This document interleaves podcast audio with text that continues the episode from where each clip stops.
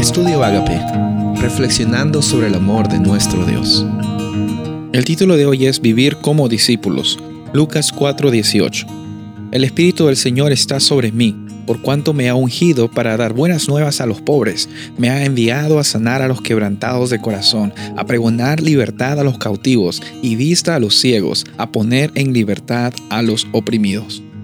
Jesús estaba citando estas palabras del profeta Isaías y en un día de reposo entró a la sinagoga y expresó que su ministerio consistía en dar buenas noticias a los pobres, en sanar a los quebrantados de corazón, en pregonar libertad a los cautivos, como dijimos, dar vista a los ciegos, poner en libertad a los oprimidos y a predicar el año agradable del Señor. Es increíble cómo es que mucha religiosidad en los tiempos de Jesús perdió de vista que realmente el plan de Dios nunca fue de que estemos en esa situación, sino de que tengamos una oportunidad de ser relevantes, que tengamos una oportunidad de alcanzar a las personas, no por lo que nosotros decimos, sino por quienes somos al ser transformados en los, en, en los brazos de alguien que está dispuesto a restaurarnos y a darnos esa vida eterna.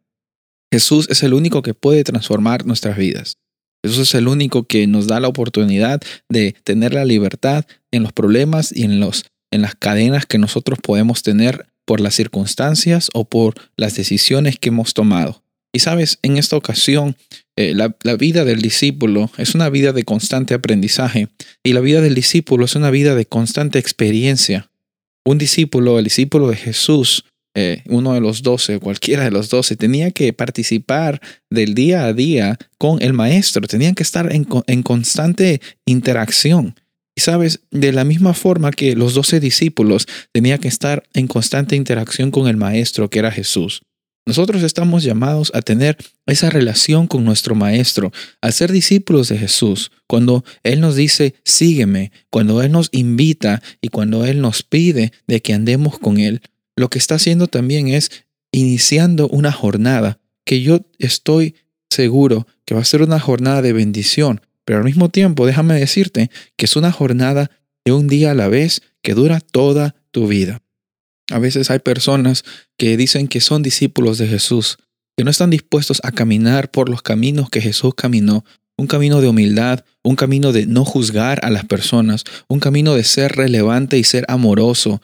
Ese camino es muy difícil de seguir.